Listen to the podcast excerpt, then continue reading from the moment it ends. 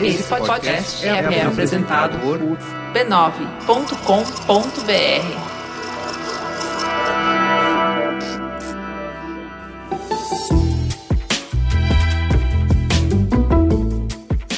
Mamileiros e mamiletes, bem-vindos a mais um Mamilos. Eu sou a Cris Bartz e essa semana estou sem a Juva Lauer. Minha parceira está no SXSW acompanhando tudo que é novidade no mundo da comunicação. Não precisa morrer de saudade que ela está fazendo cobertura também pelo B9 e você pode ver aquela carinha fofa e ouvir aquela vozinha de seda nas lives que ela anda fazendo pelo Facebook e no Instagram. Corre lá. E Break News. Você quer contribuir com esse projeto? Tem três formas que você pode fazer isso. Primeiro, se tornando um patrono, assinando a nossa newsletter por R$ 9,90 no padrim.com.br barra mamilos. Você pode convidar o Mamilos para fazer uma palestra ou mediar uma conversa na sua empresa. Nós falamos de diversos temas, sempre conectando pessoas com empatia e tolerância ou você pode anunciar no Mamilos. Se você tem uma marca ou trabalha para uma marca que tem tudo a ver com os ouvintes, vem fazer parte desse seleto grupo de anunciantes que a gente vai gravar um spot bem fofo aqui com a nossa voz e contar da sua marca para os nossos ouvintes.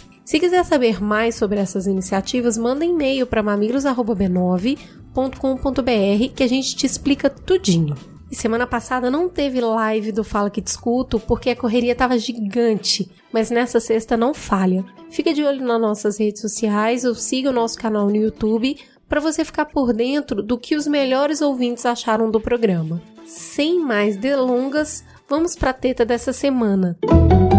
Teta, senta que lá vem polêmica. Deixa eu contar aqui um fato que vocês não sabem. Acabou a luz e a gente perdeu a apresentação das convidadas. Então, para vocês saberem quem está aqui na mesa comigo, foi a Cristina De Luca, a Taina Long, que é jornalista do Aos Fatos, e a Isadora Camargo, que é jornalista da agência F. Então, foram a, a, o time seleto de jornalistas que nós trouxemos para conversar sobre fake news. Então, vamos à introdução. Há cerca de dois anos, o termo fake news explodiu logo após as eleições presidenciais dos Estados Unidos. Não se fala em outra coisa. Nesse tempo que o assunto tomou a pauta, muito já foi dito e bastante tem sido estudado a respeito. É consenso que precisamos encontrar uma forma de lidar com as notícias criadas ou manipuladas deliberadamente para criar uma percepção equivocada e induzir as pessoas ao erro. Ouvindo isso, você pode concluir que fake news é uma coisa de gente mal informada. Afinal, quem lê que Pablo Vitar estará na nova nota de 50 reais e acredita só pode ser uma pessoa ignorante. O problema é que não existe só um tipo de fake news. A First Draft é um projeto que vem ampliar a noção sobre o tema. Veja só, eles trazem sete definições do que pode ser fake news: sátira ou paródia, que não tem intenção de prejudicar, mas tem potencial para enganar. Conteúdo enganoso, que é o uso enganoso de informações para enquadrar uma questão ou um indivíduo. Falsa conexão, que é quando manchetes, ilustrações ou legendas não confirmam o conteúdo. Falso contexto, que é quando o conteúdo genuíno é compartilhado com informação contextual falsa, manipulação de contexto, que é quando informações ou imagens genuínas é manipulada para enganar, conteúdo impostor, quando fontes genuínas são imitadas, e conteúdo fabricado, que é o conteúdo novo, que é 100% falso, criado para ludibriar e prejudicar. Opa, o buraco ficou bem mais embaixo e não basta ler a manchete para saber o que pensar. Segundo o grupo de pesquisas em políticas públicas para acesso à informação, GEPOPAI, da Universidade de São Paulo, 3.500 notícias brasileiras são publicadas por dia, em média, na web. No total, cerca de 200 são compartilhadas via redes sociais. No dia de noticiário quente. Os sites que produzem notícias falsas aparecem no topo da lista. Já aconteceu de das 10 notícias mais lidas, 6 serem fabricadas. Cerca de 12 milhões de perfis online compartilham regularmente notícias falsas nas redes sociais no Brasil. Não é possível afirmar quantos são pessoas reais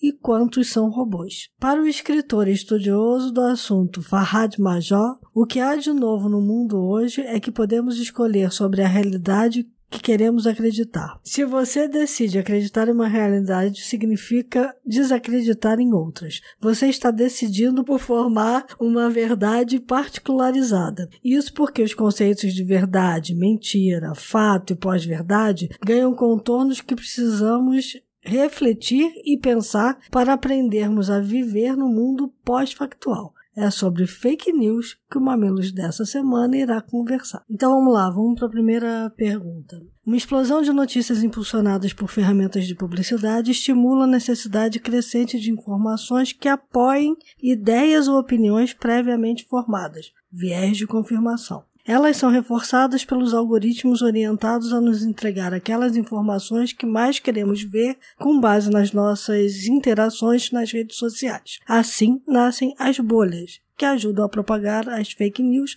e polarizar os debates políticos. É isso?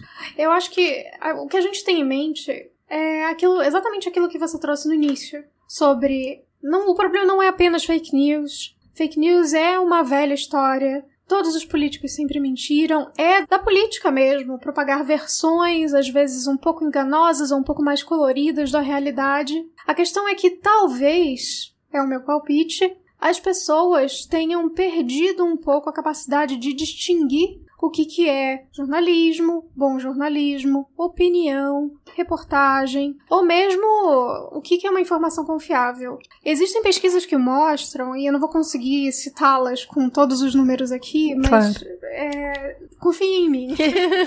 que é, as pessoas confiam mais naquilo que parentes e amigos dizem. Muito mais do que instituições, muito mais do que jornais, revistas, televisão e internet. De modo que, se você se informa basicamente pela sua comunidade, e aí a gente pode dizer que as comunidades são as bolhas, ou a gente pode dizer que a comunidade é o seu grupo de WhatsApp, ou você pode dizer que a sua comunidade é a sua igreja, a sua escola, enfim. É lógico que você vai ter uma visão bastante limitada da realidade. E a partir daí você pode sim ficar suscetível a informações falsas e que não necessariamente são totalmente falsas. O, grande perigo da informação falsa não é ela ser indubitavelmente falsa, escandalosamente falsa e que você sabe que é falsa. O grande perigo é ela é tão sofisticada que ela faz você acreditar que ela é verdadeira porque ela é construída daquela maneira. Ela te pega num ponto emocional vulnerável. Ela te pega na sua relação de confiança com, com seus pares. E isso é muito mais difícil de você desconstruir com as ferramentas que o jornalismo, por exemplo, tem hoje em dia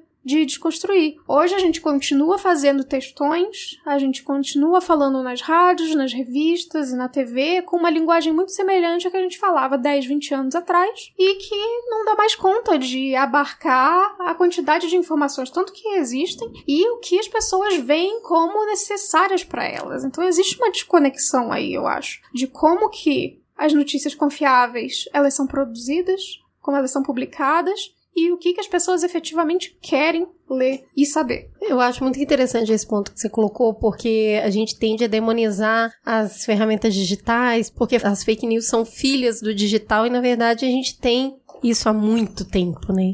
Há muitos anos. É, existe datado em história e inclusive em pinturas da Macedônia, da época da Macedônia, logo ali, né, gente? De interpelação de realidade de maneiras diferentes, até para derrubar o imperador da época. Mas é por isso que todo mundo que está estudando fake news está chegando num consenso de que fake news não é apenas a notícia falsa. É um erro achar que a fake news é só a notícia falsa. Ela não é.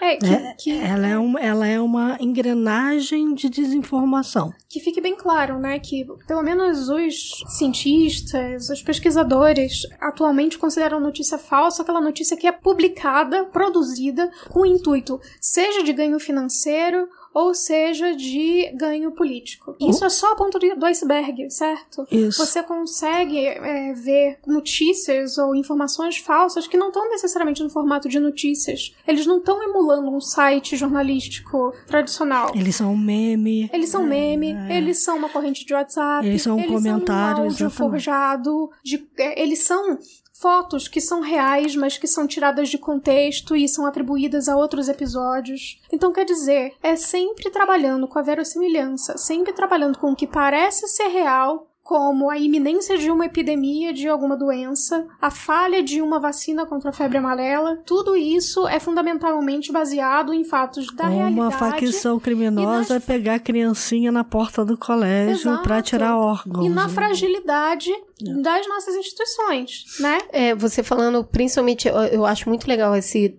de citar a imagem descontextualizada ou para reforçar aquilo que você quer falar. Recentemente circularam umas imagens horríveis de pessoas negras sendo amarradas e transportadas de um, uma forma completamente indigente em caminhões e tudo mais. E isso foi mostrado como sendo de refugiados que estavam é, na Europa. E na verdade essa foto é real, mas ela é de outro contexto. Ela faz parte de um ataque que aconteceu. Eu não vou lembrar o país, um país na África que é, era uma guerra civil e aquelas pessoas tinham sido aprisionadas porque elas eram ditas como rebeldes. Então, assim, a foto existe. Existe uma situação onde as pessoas passaram por aquilo, mas pegaram essas fotos para ilustrar uma outra situação que, inclusive, não é falsa. É uma situação que pessoas refugiadas têm passado na Europa e aí, por falta de material, usa-se esse outro material que nada tem a ver com esse contexto. Mas eu acho que é aí que mora o perigo, porque a manipulação de qualquer que seja informação, de entretenimento ou não, ela tá muito associada associada à rotina das pessoas.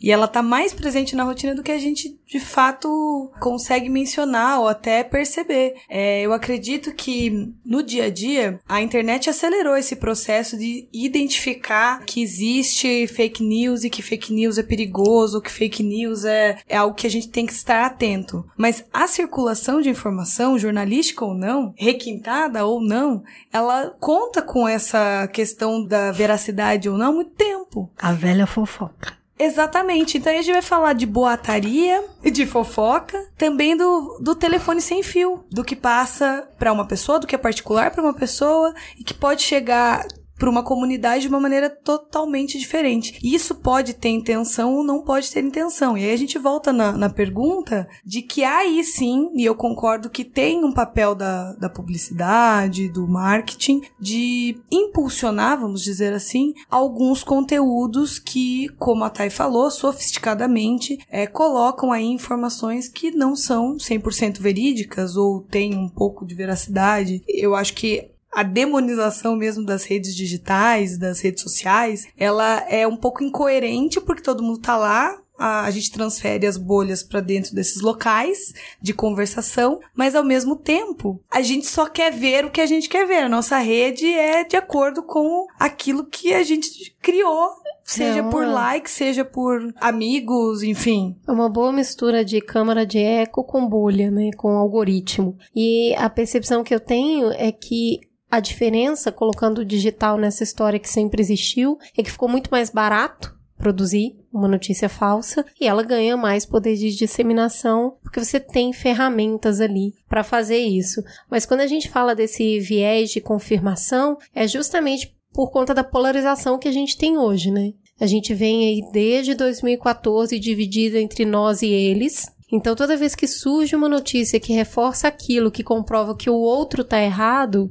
existe uma, digamos que mais flexibilidade né, para com aquela notícia e tende-se a compartilhá-la. Coisas como no dia que a Marisa morreu, pessoas que eu conheço, assim, convivo, compartilhando que ela estava viva e fazendo compras na Itália né? Uma porque o ódio e porque é o descaramento de tudo que tá acontecendo, você acaba vendo uma notícia e fala, tá vendo? É mentira. E eu acredito que isso tá fazendo as pessoas perderem um pouco a noção até da responsabilidade delas enquanto atores sociais e passar vergonha de verdade, sabe? De, de minimamente não verificar se aquela informação é ou não verídica. Mas o mais maluco disso é que existe um processo de cultura da crença, que muitas pessoas às vezes acessam as provas, acessam os fatos, mas elas ainda não conseguem acreditar. E aí tá associado Elas até acham uma... que tudo aquilo foi forjado. Né? Exatamente, que tem uma teoria da conspiração. O mesmo exemplo da Marisa, falo da, da, da cobertura do, do enterro,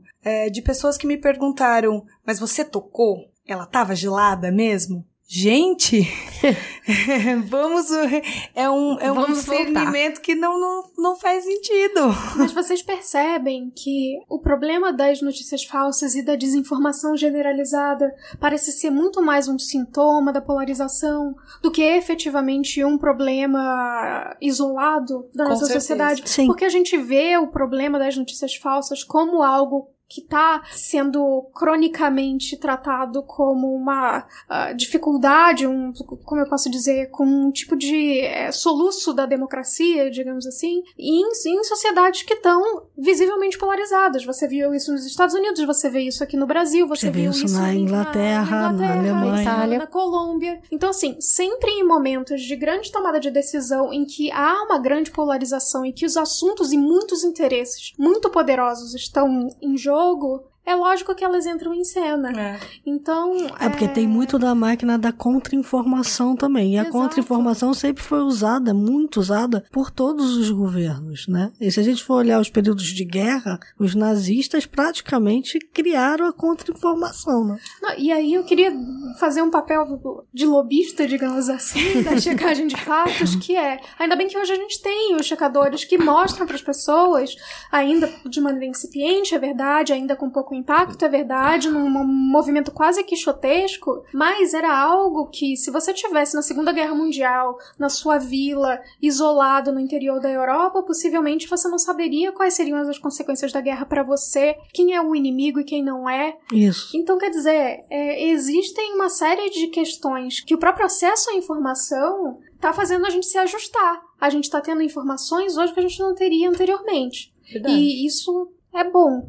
Então, quer dizer, Tem é um, um tem um, apocalipse. é, e tem uma calma. outra certo. coisa, tem uma outra, uma outra questão aí, que é uma questão que toca muito, eu que sou jornalista, na nossa profissão, né? Porque o que que acontece? E, e nas empresas que a gente trabalha, eu vivo dizendo que muito do fake news tem um problema, que é um problema estrutural, da perda de credibilidade da própria imprensa institucionalidade. Porque o que que acontece? Aí você vê, essa história que eu falei, por exemplo, de ter uma facção que estava na periferia de São Paulo, pegando crianças na porta do colégio para levar, matar e tirar órgãos. Isso circulou no WhatsApp, de mão em mão, as pessoas foram passando. Tinha gente que dizia que estava dentro de uma delegacia prestando queixa. A coisa era tão bem construída Uhum. que você acreditava que aquilo de fato estava acontecendo. E aí a minha diarista chegou para mim e falou assim: Cristina, você ouviu alguém da imprensa falar sobre isso?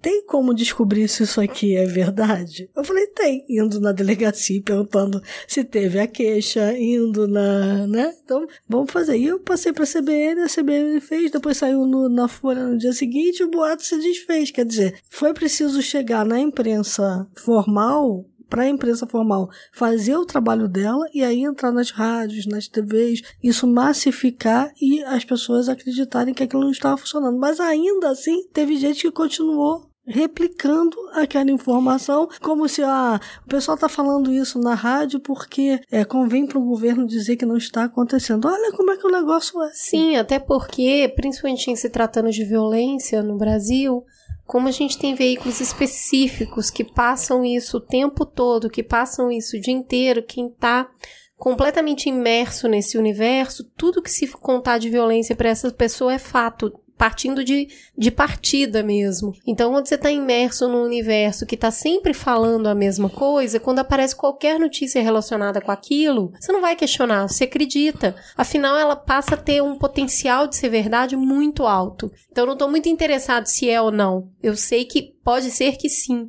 Então, eu acredito. A questão da, da verossimilhança é exatamente isso. As pessoas não precisam, não precisa ser verdade, pode, precisa parecer apenas verdade. E muitas vezes isso tem muito a ver com os sintomas de degradação de instituições. Por exemplo, por conta da intervenção federal no Rio de Janeiro, passaram a circular um sem número de fotos de policiais militares revistando estudantes em fila de escola. E isso de fato aconteceu. Porém, algumas das fotos que estavam sendo veiculadas em grupos de WhatsApp, em páginas do Facebook, não eram relacionadas àquele evento em específico. Aquela apesar daquilo ter acontecido. Então, quer dizer, é falso porque só é uma foto que não diz respeito àquele momento em específico. Não, existe um pano de fundo que é propício para aquele tipo de coisa. Então você tem um contexto que sugere que isso está acontecendo de fato, dentro da narrativa de ambos os lados. Porque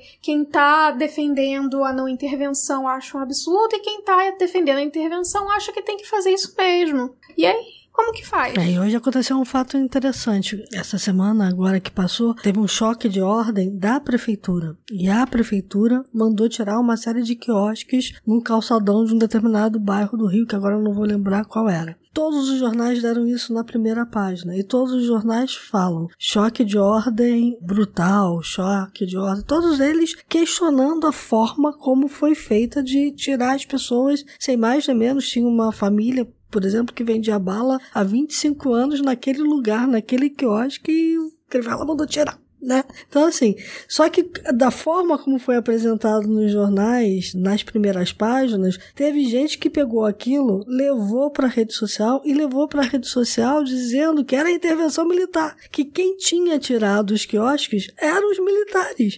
Porque pode ser que é, seja verdade. E, é, e, aí, e aí isso começou, começou a rolar, rolar, rolar, rolar, e você só via embaixo nos comentários o pessoal dizendo assim, não, não tem nada a ver com os militares, não é isso, não é, mas só que essa, essa voz, ela some. some. Exatamente. Ela fica no, no extremo do silêncio. E acho que, além do, do fato do contexto, né, da construção de contexto que fica perdida por causa desses comportamentos que as pessoas estão é, desenvolvendo ou já têm de ver imagem, interpretar e não ler, é, compartilhar sem ler, tem também aí uma coisa que a gente tem que levar em conta, que é o fato de algumas pessoas não terem acesso mesmo às informações.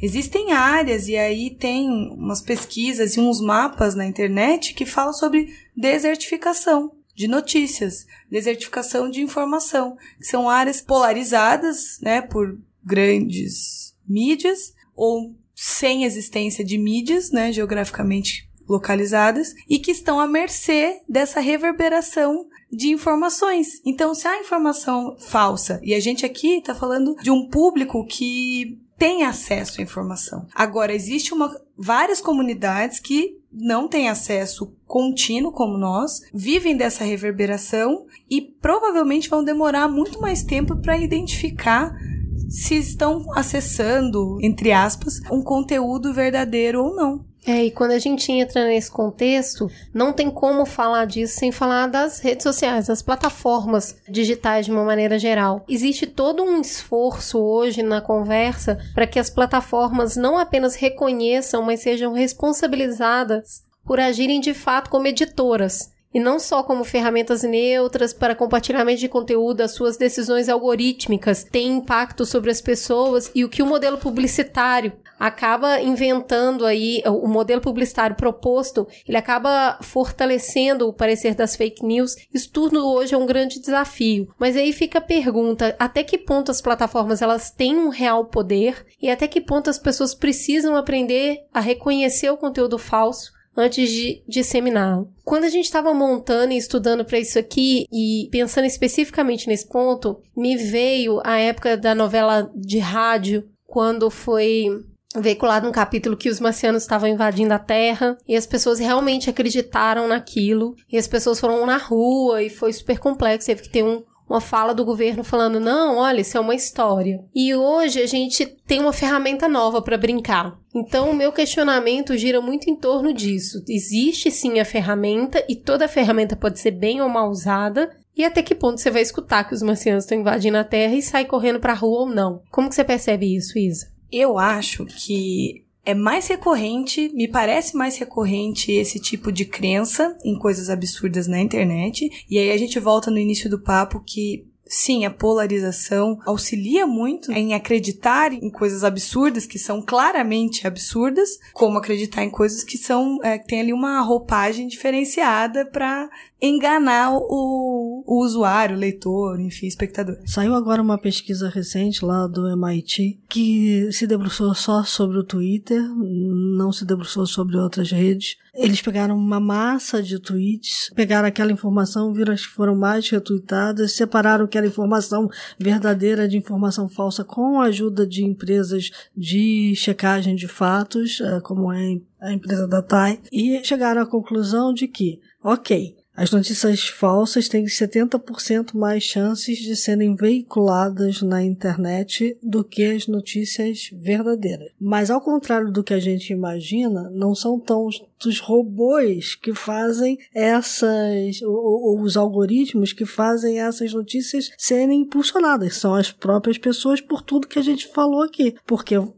vai passando dentro das bolhas. Então, basta uma pessoa dentro de uma bolha ser impactada por uma notícia que ela julga verdadeira, porque a pessoa que passou para ela tem algum conhecimento técnico que embasa aquilo que foi compartilhado, que ela passa para frente e vai compartilhando e vai compartilhando e vai compartilhando. Então, quanto mais cola na sua crença de valores e na sua crença informacional ali, mais você como pessoa age age como impulsionador da notícia falsa. Isso me chamou muito atenção, porque eles dizem o seguinte: da mesma forma que isso acontece no Twitter, pode acontecer em outras redes. E o fato de ter acontecido no Twitter foi o que me chamou mais atenção, porque em teoria o Twitter é aquela rede mais aberta. Ela é mais aberta que o Facebook. Você está mais contaminado porque o, o que outras pessoas retweetam do que o Facebook. O Facebook concentra mais as bolhas. Uhum. O Twitter não tanto. E ainda assim, essa propagação foi muito violenta, muito rápida. Mas olha que interessante, porque o Twitter também é uma rede de emoção, né? Sim. Surgiu como uma rede de emoção. E nesse próprio estudo do MIT e alguns outros pensadores que compartilharam, eu visualizei muito o pessoal falando, é, mas se mexe com a emoção desse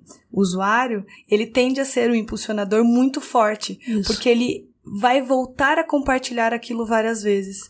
Então ele não tem um papel simplesmente de compartilhador nessa, rede. Ele é ativo todo o tempo porque ele começa a repassar o conteúdo para grupos diferentes, grupos dos quais ele nem pertence. É, eu, tá, eu queria saber como que você encara o poder das redes sociais nisso. Como empresa mesmo, instituição, Google, Facebook, Twitter, diante do poder que eles têm de selecionar, de editar, tirar isso ou não? Primeiro, antes de tudo, eu preciso deixar claro que a gente tem uma parceria financeira com o Facebook. Então, o Aos Fatos é pago pelo Facebook para prestar alguns serviços na área de tecnologia e fact-checking para eles. Então, né, Precisamos deixar isso transparente de O que já mostra uma iniciativa de colocar notícias verdadeiras, certo? Sim e não, né? Porque a gente não sabe exatamente.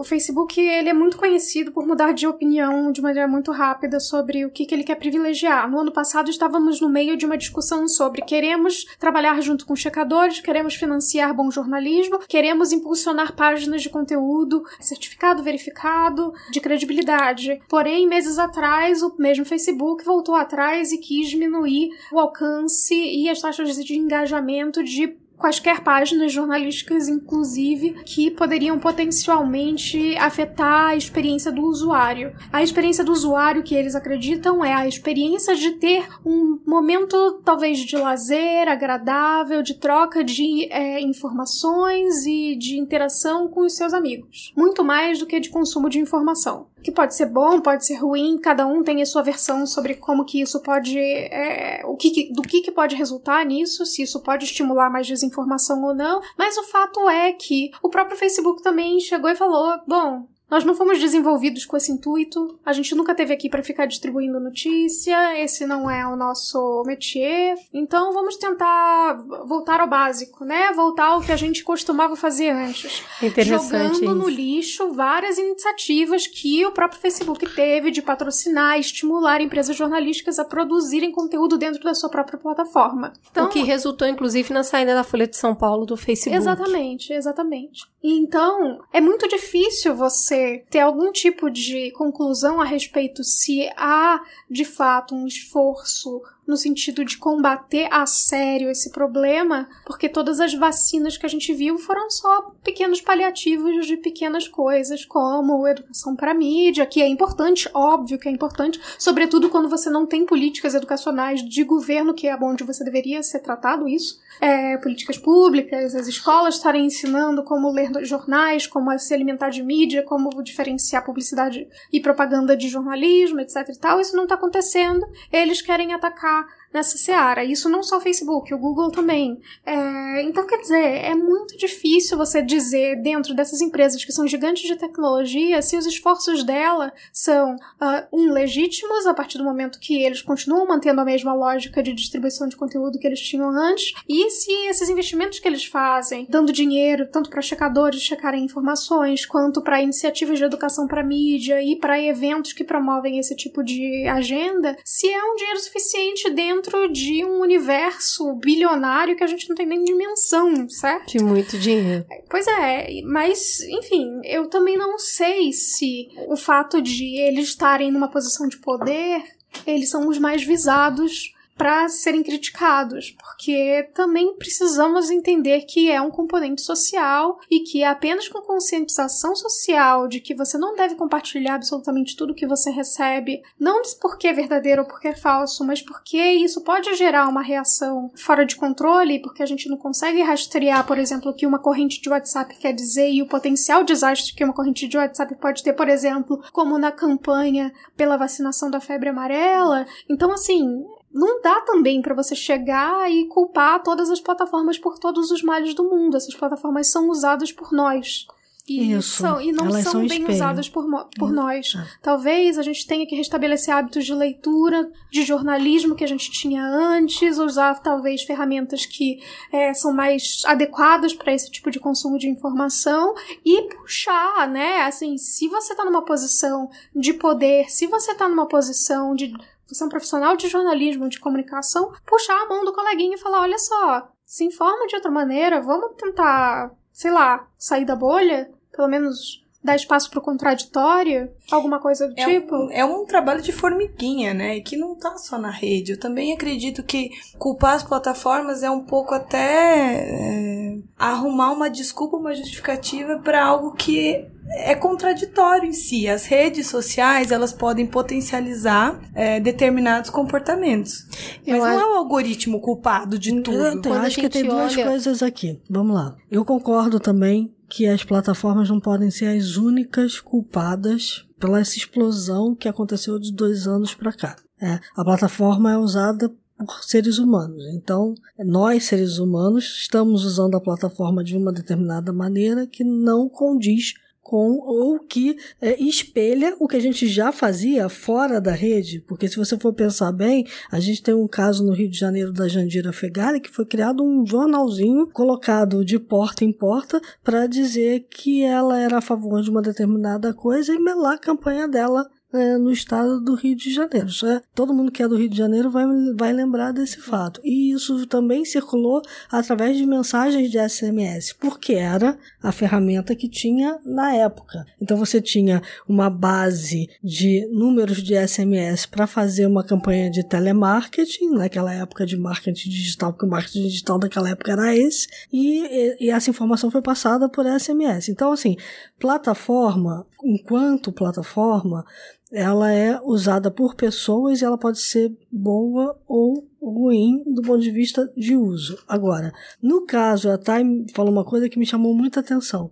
Quando ela diz assim, essas plataformas são poderosas. E se elas são poderosas, elas têm que chamar para elas a responsabilidade de olhar para ver como elas estão sendo usadas. Então, esse passo atrás que o Facebook deu pode ser um passo atrás de dizer assim: opa, eu quero voltar lá para as minhas origens. Não dá mais, sinto muito, Mark Zuckerberg. Não É, dá. a partir do momento que você foi apropriado enquanto plataforma pelo uso dessas pessoas, as pessoas vão continuar fazendo esse mesmo uso, mesmo que os veículos não estejam lá. As notícias continuarão a ser compartilhadas e talvez compartilhadas de uma forma ruim. Assim, a questão toda é, quando a gente olha para essas plataformas, elas têm um modo de operação. E o modo de operação delas é ganhar dinheiro com o seu conteúdo né, e as suas interações, vendendo o seu perfil através do que ela consegue captar do seu conteúdo, das suas interações, porque ela forma um perfil lá e diz que você faz parte de grupos né, é, que são vendidos para agências de publicidade. E essas agências de publicidade fazem anúncios direcionados para esses determinados grupos que ela traçou esse perfil seu através das interações que você fez lá. Então, tem uma questão muito clara aí que é o seguinte: qualquer pessoa pode entrar num veículo de comunicação e fazer uma propaganda? Pode.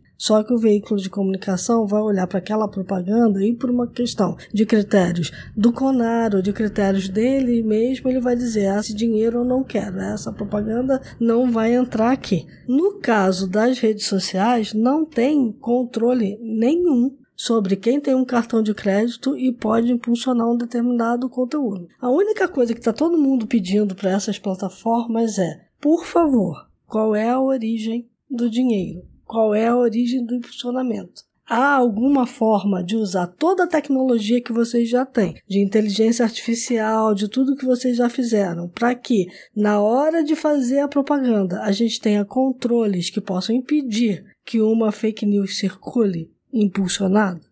Eu acho que é justamente esse o ponto da conversa agora. Né, é, a plataforma é poderosa. Eu acho até um pouco inocente o Zuckerberg falar vamos voltar às nossas origens, porque contradiz a, o próprio espírito da internet, que é as coisas ganharem vida própria. O ponto que a gente está na conversa agora não é voltar e nem demonizar. O ponto da conversa agora é como que a gente vai fazer para estabelecer parâmetros mínimos para aquilo que entra para que exista mais critério para consumir. Nós aqui do Mamilos pedimos um posicionamento oficial das principais plataformas digitais, o Facebook, o Twitter e o Google. E somente o Twitter nos retornou. Queria agradecer a Maria Cláudia ponto atendimento e eu vou ler para vocês aqui o que eles mandaram como posicionamento oficial. O Twitter está comprometido em lutar contra a desinformação. Esse é um trabalho contínuo que acontece independentemente de qualquer período ou evento específico e está entre as nossas prioridades. Tanto é que recentemente divulgamos em nosso blog alguma de nossas iniciativas nessa frente. Além disso,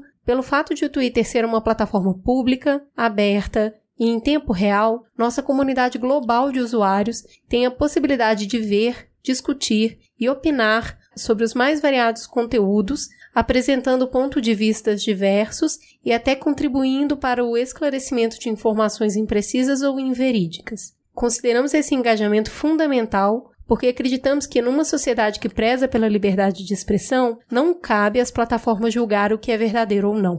Bom, como foi a plataforma que nos posicionou oficialmente, eu entendo que existem iniciativas, mas que também as próprias plataformas estão aprendendo com isso. Não tem ainda uma fórmula fechada. Não, não tem. Se é muito difícil pra gente saber o que é verdadeiro e o que é falso, pra plataforma, então mais difícil ainda. Porque a gente vê uma, duas, dez notícias, a plataforma vê as 200 notícias diárias compartilhadas Isso. em redes sociais. Então, acho que também antes de demonizar ou antes de acreditar que o esforço no comprometimento com a notícia verdadeira está unicamente na mão da plataforma, a gente precisa entender que esse cenário é novo para todo mundo. É bem pouco tempo falando sobre isso, mas na verdade o estrago possível é muito grande. Hoje é muito interessante o que acontece no Twitter de ver o, o Trump ele governa pelo Twitter, né? Ele fala o que ele vai fazer, o que ele vai deixar de fazer pelo Twitter. O Rodrigo Janot esses dias tem falado sobre a visão dele né, pós-aposentadoria aí, sobre tudo que tem acontecendo no país pelo Twitter. E o Meirelles agora tá postando cachorrinhos. Eu ia dizer isso, o Meirelles fez vídeo hoje pela primeira vez no Twitter, porque aí tem segundas intenções, isso, tá exatamente. E, Estamos de olho. E, e, e, nada a ver com o que ele faz normalmente, não tem nada a ver com discussão de economia, nada. Ele tá tentando se humanizar. É. Então, assim, é, tem um olhar crítico sobre a plataforma também é interessante por isso. Outro dia eu estava numa discussão com umas pessoas a respeito de, de notícias e algoritmos, e alguém, eu não vou lembrar quem, falou assim: Eu acho que o Facebook deveria ensinar um pouco as pessoas como usa o Facebook. Isso. Se Perfeito. você gosta de alguma coisa, dê like, que aquilo vai apare... ensine o seu algoritmo sobre o que você quer ver e dê espaço para o diverso. Então, dê like em algumas notícias que provavelmente você não leria, ou alguns perfis, porque é ele que vai ajudar a furar essa bolha. Ajudar a ver um pouco mais, não porque você necessariamente acredita. Você pode até ficar com o fígado meio inflamado, mas é para você entender o que, que as outras pessoas estão lendo. Isso me fez lembrar de quando o Facebook começou a ser usado no Brasil, existia lá uns termos, né, de denúncia e as pessoas realmente denunciavam perfis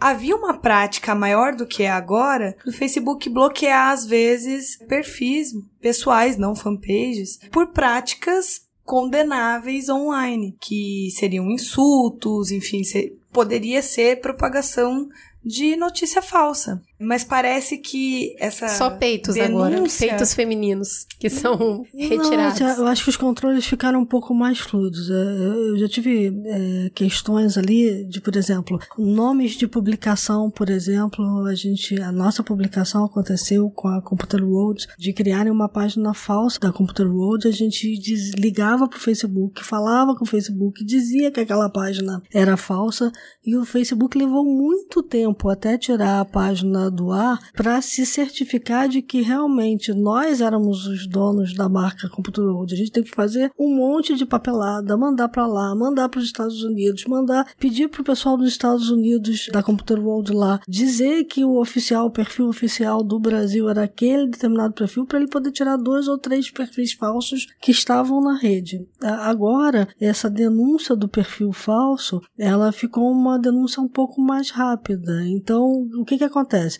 Eu acho que tem menos gente denunciando o perfil falso. Mas é justamente isso, as isso pessoas denunciavam não, mais. Isso, a, a, isso, é uma, isso é uma questão. Tá mais fácil retirar e, tá, e tem menos gente pedindo para retirar. Por quê? Porque eles mexeram um determinado controle. Agora, eu tendo a concordar, e até falei, te interrompi um pouco, com essa história de que eu acho que as plataformas têm sim um papel de ajudar o seu usuário a entender como é que você vai usar a plataforma é, porque elas não fazem isso. E quando você pede esse tipo de informação, e aí eu sei porque eu sou jornalista de tecnologia, é uma África. Você passa por 10 instâncias até você conseguir que alguém fale como é que é que uma determinada coisa funciona. Num determinado momento, eles até começaram a rever esse papel, então você vê em algumas publicações especializadas lá como é que você faz para sair do Facebook, tirar sua conta do Facebook, como é que você faz para denunciar denunciar um perfil falso? Como é que você faz para,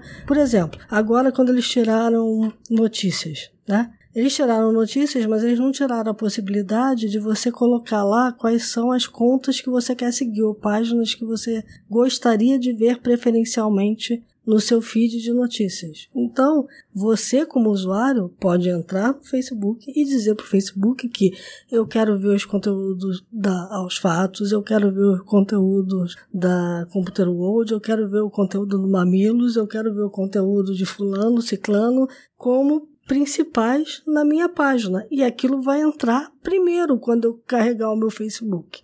Eu acho que o que está bastante claro é e isso serve para praticamente todas as questões que a gente abordou até agora é que a gente está vivendo um grande problema de opacidade, né? Isso. Ninguém é transparente o suficiente com relação a como os algoritmos funcionam, a como o Google traz para você as informações personalizadas, a como são pagos os anúncios na internet, a como são feitas as notícias falsas e como são feitas as notícias verdadeiras. Então, quer dizer, a gente tem um problema sério de comunicação. É, as corporações, os veículos e as pessoas não estão se falando, apesar de a gente estar num ambiente de comunicação que é uma rede social. Existe um problema de interação bastante grave aí, que é um uma espécie de fosso entre instituições muito tradicionais, como a imprensa, governo, mas também nas empresas, que, que se, talvez tenham se tornado tão grandes que não podem tratar os seus usuários como indivíduos, mas como grandes massas de dados. Isso. Né? Então, é, isso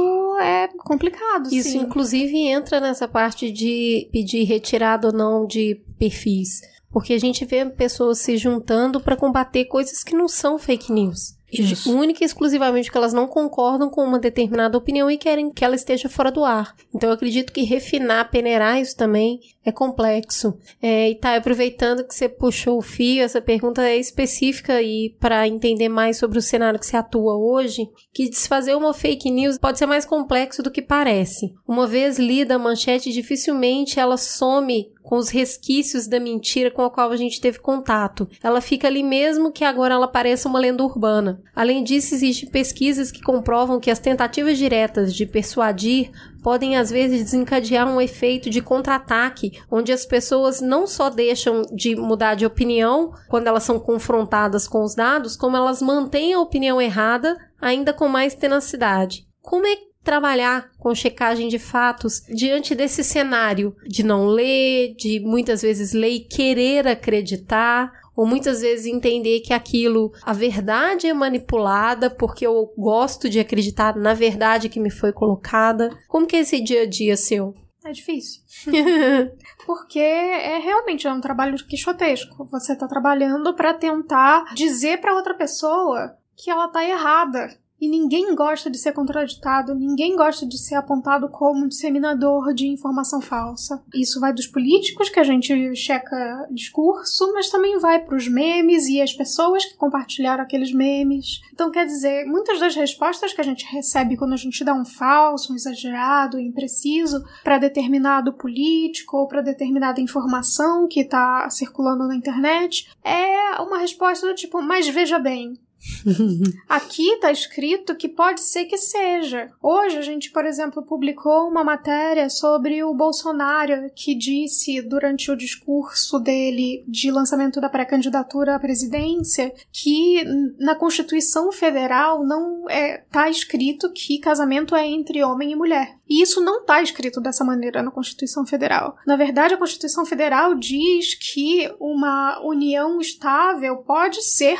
considerado uma união entre homem e mulher. Porém, um núcleo familiar também pode ser constituído a partir de uma pessoa só e seu filho. Então, quer dizer, é na verdade um parágrafo de um parágrafo de um parágrafo que diz e dá margem para você entender que uma união estável que pode evoluir para um casamento ou que pode ter algum tipo de reconhecimento jurídico, formatação jurídica bastante parecida com um casamento formal, que aquilo significa a mesma coisa de dizer que casamento só existe existe entre homem e mulher. Aí você vai e explica que, na verdade, a construção dessa proibição estava, na verdade, no Código Civil, mas que já foi desconstruído pelo STF no início da década, blá blá blá blá. E as pessoas vêm falando: ah, não, mas fala homem e mulher ali naquele parágrafo que pode ser que evolua. Então, não adianta você dizer, às vezes, que aquela informação é falsa. A pessoa quer se apegar na minúcia da minúcia da minúcia pra refutar. Comprovar pra, seu pra, viés. Pra, exatamente. E aí, não tem muita coisa que a gente pode só fazer a respeito mesmo. Porém, o que a gente sempre tem em mente quando a gente faz fact-checking é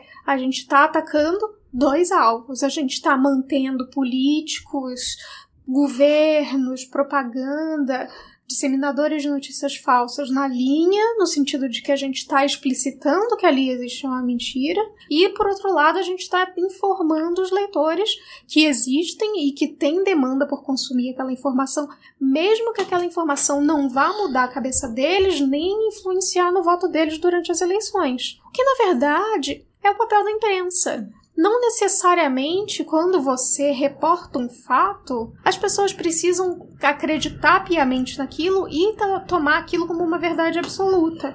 Nem o jornalista assim. precisa, nem o jornalista Exato. precisa concordar com aquilo que ele está reportando, mas ele tem que reportar. Exatamente. É, foi o que aconteceu. Nunca foi dessa maneira. O jornalismo nunca foi uma imposição e as pessoas nunca precisaram obrigatoriamente consumir um tipo de veículo. A gente tem jornais diversos, revistas diversas, hoje mais do que nunca, porque a internet nos proporciona diversos tipos de narrativa. A questão é, a gente tem que estar munido da maior quantidade de informação confiável possível para a gente ter autonomia da gente formar a nossa opinião. E é aí que entra o nosso trabalho. É um trabalho quixotesco, como eu disse? É. Não porque a gente não consegue fazer as pessoas mudarem de opinião, mas porque existe tanta informação falsa ou distorcida na internet que a pessoa que consumiu aquela checagem naquele momento já pode ter esbarrado cinco minutos depois com uma outra informação falsa que descaracterizou todo o nosso trabalho anterior. Então aí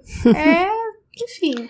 Eu, é muito. É, você está falando, eu estou lembrando de um discurso recente que discutia se diminuiria ou não o prazo para pessoas homossexuais doarem sangue. Né? Hoje no Brasil era proibido, e a discussão é se deveria ser ou se não, se haveria um prazo e tudo mais. E no discurso do político que defendia a manutenção dessa lei, ele usou muitos dados de outros países. E aí a checagem de fatos, que na, na oportunidade foi a Lupa que fez, que é uma outra agência, é muito interessante porque eles falam, ó, tá vendo esse dado aqui? Que ele falou que na, na, no país X eh, são 20 anos para doar. Então, só que já mudou, essa lei mudou em 1990 e agora são seis meses. Então, assim, são é, vão pegando pequenos pontos ali. A questão é a abrangência ou alcance que teve o discurso que ele fez lá para manutenção de uma norma. E aí vem a checagem de fatos e ela traz uma série de coisas que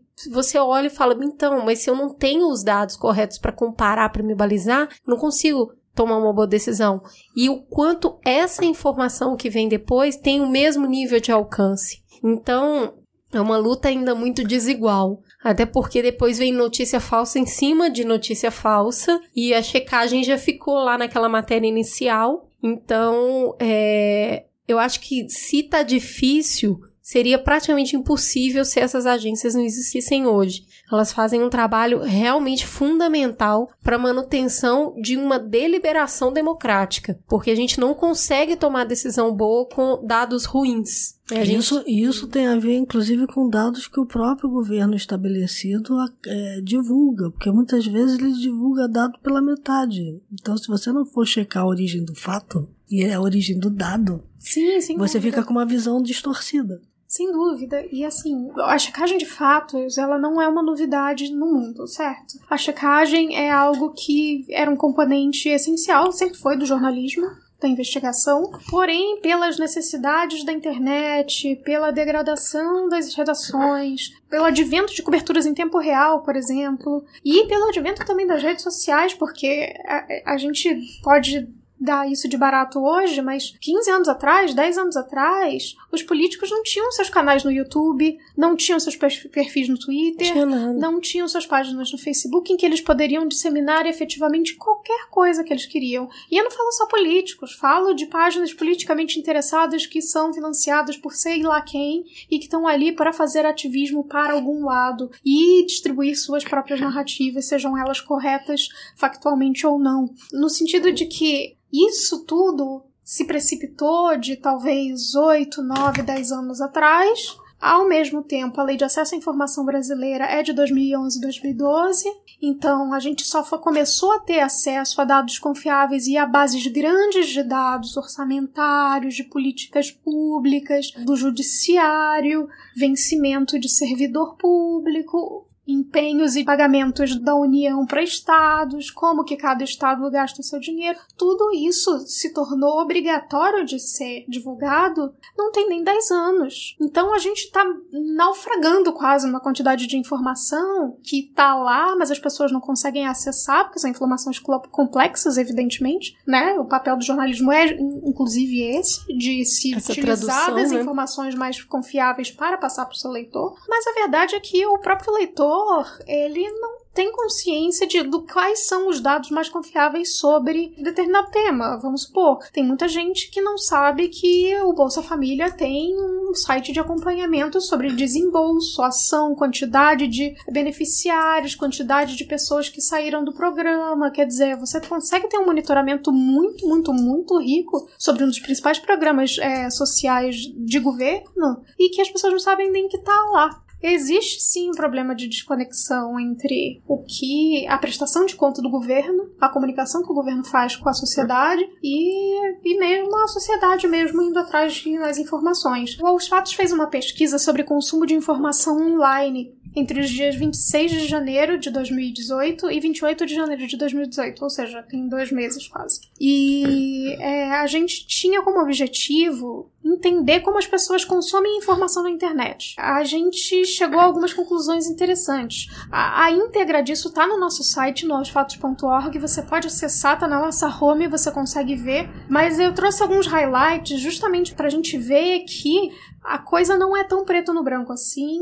É, as pessoas estão cientes de que existe um problema de fake news e de credibilidade das informações que elas recebem, elas só não sabem exatamente o que fazer diante dessa problemática. Então, assim, a gente verificou que 43% dos entrevistados eram, foi um universo de 805 respondentes nessa pesquisa. Disseram não confiar na maioria das vezes em notícias vindas de aplicativos de mensagem. Ou seja, 43% das pessoas não acreditam naquilo que elas recebem no WhatsApp. Isso não impede que elas compartilhem aquilo. Né? Exato. Né? 30% disseram confiar apenas quando conhecem quem compartilhou. Isso é um número muito alto. Então, ou seja, independentemente se é verdade ou se é mentira, 30% disseram que confia baseado no que em quem enviou. Em quem enviou. Ou seja, se você confia, se você acha que seu pai e sua mãe são boas fontes de informação, não importa que tenha governo fazendo campanha de vacinação, entendeu? É, entrevistados que se informam principalmente por veículos alternativos, pequenas mídias e tudo mais, são menos propensos a admitir que já tomaram decisões baseadas em notícias falsas. Ou seja, mais de 80% afirmam que nunca caíram em fake news. Só que eles consomem veículos que muitas vezes reproduzem, não diria fake news, mas algum grau de desinformação justamente por conta da narrativa que esses veículos adotam.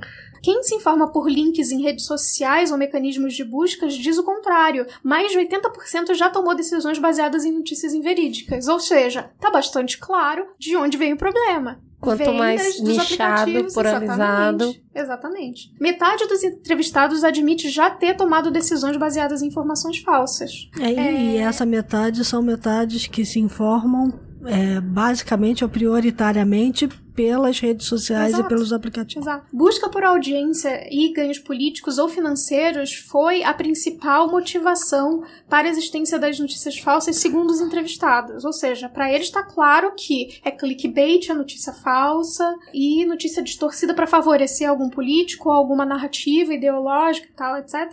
Um terço dos entrevistados nunca ou raramente questiona a veracidade de notícias nas redes sociais. O que talvez seja um número alto, lógico que um terço é bastante gente, mas a gente tem dois terços aí que tá uhum. com a pulga atrás da orelha. E entrevistados que se informam principalmente por veículos tradicionais, jornais, revistas consolidados conhecidos, afirmam ser mais críticos sobre a notícia consumida. 62% alegam checar a informação que eles recebem nesses mesmos veículos, ou seja, eles sabem que os veículos precisam ser checados. Para os veículos serem checados, eles precisam ser mais transparentes, e aí eles precisam atacar uma série de outras questões, como quem financia veículo, qual é a linha editorial, o que pensa determinado determinado jornal em termos de governo, em termos de é, questões que afetam a vida da sociedade, como, sei lá, redução da maioridade penal, aborto e questões fundamentalmente de direitos sociais. Por outro lado, quando a principal fonte são agregadores de conteúdo, apenas 35% admitem fazer checagens próprias, ou seja, é um problema de hábito de dieta informativa. Em redes sociais ou aplicativos de mensagem, o percentual é de 37%. Só 37% buscam mais informação além daquela que eles estão recebendo. É, me chamou a atenção na pesquisa dela, porque eu já li a pesquisa bem é, profundamente, uhum. o fato de que tem muito pouca gente se informando por mídia tradicional são 30 e poucos por cento, se eu não me engano. Além desse pessoal que se.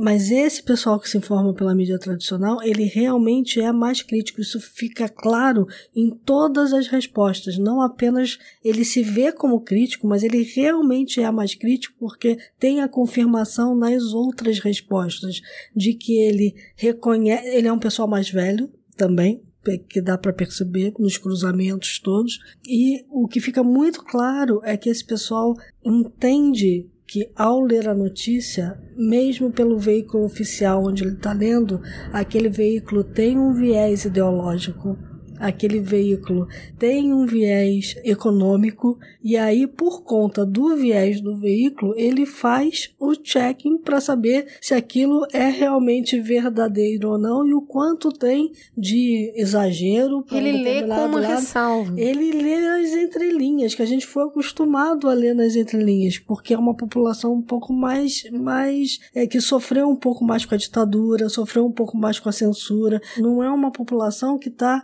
nessa overdose de informação, né? A gente tinha carência de informação. Então a gente tinha que aprender a ir buscar informação ou ler a informação que era passada nas entrelinhas porque ela não podia sair dos veículos. Para você ter noção, só para trazer a nuance do, da, da, da afirmação sobre consumo de onde vem o consumo de informação das pessoas, olha, diretamente em redes sociais ou aplicativos de mensagem e via pesquisa em mecanismo de busca, a gente tem mais de 66% dos respondentes consumindo prioritariamente através dessas ferramentas. Apenas 10% disseram se é, consumir informação diretamente em sites de veículos tradicionais de imprensa.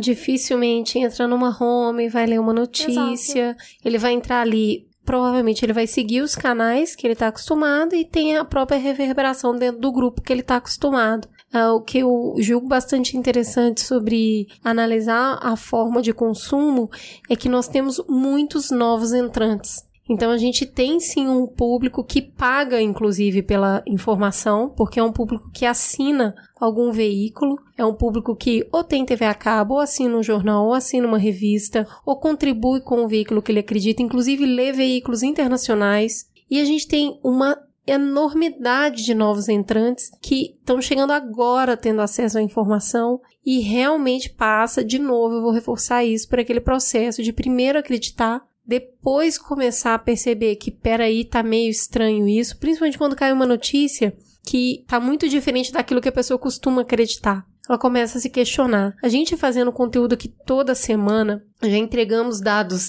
inverídicos e imprecisos e sempre tem alguém para retornar e falar: gente, isso aqui, ó, de acordo com tal lugar, não sei o que. A gente olha, no programa seguinte a gente fala, porque tem essa troca, essa transparência com a audiência. Agora, exaustivo o processo de encontrar a informação em si para passar. A gente faz muito desk research, a gente pesquisa e conversa com muitas pessoas, e isso leva tempo. A gente faz um programa semanal, a gente tem aí basicamente quatro dias para se debruçar sobre uma pauta e conseguir levantar pessoas e conseguir levantar dados para trazer a conversa. E tem muito a ver também com a deterioração que a gente tem hoje dos canais de comunicação, que passam por crises financeiras seríssimas, custam a manter suas redações, fora a cultura do furo que é muito forte de tipo quem dá primeiro a informação, quem traz essa informação primeiro e checagem combinado com furo é difícil, porque a hora que viu, ó, ou você vai ser o primeiro a dar, ou você vai dar a informação mais completa. E aí os veículos se posicionam de maneira diferente para isso.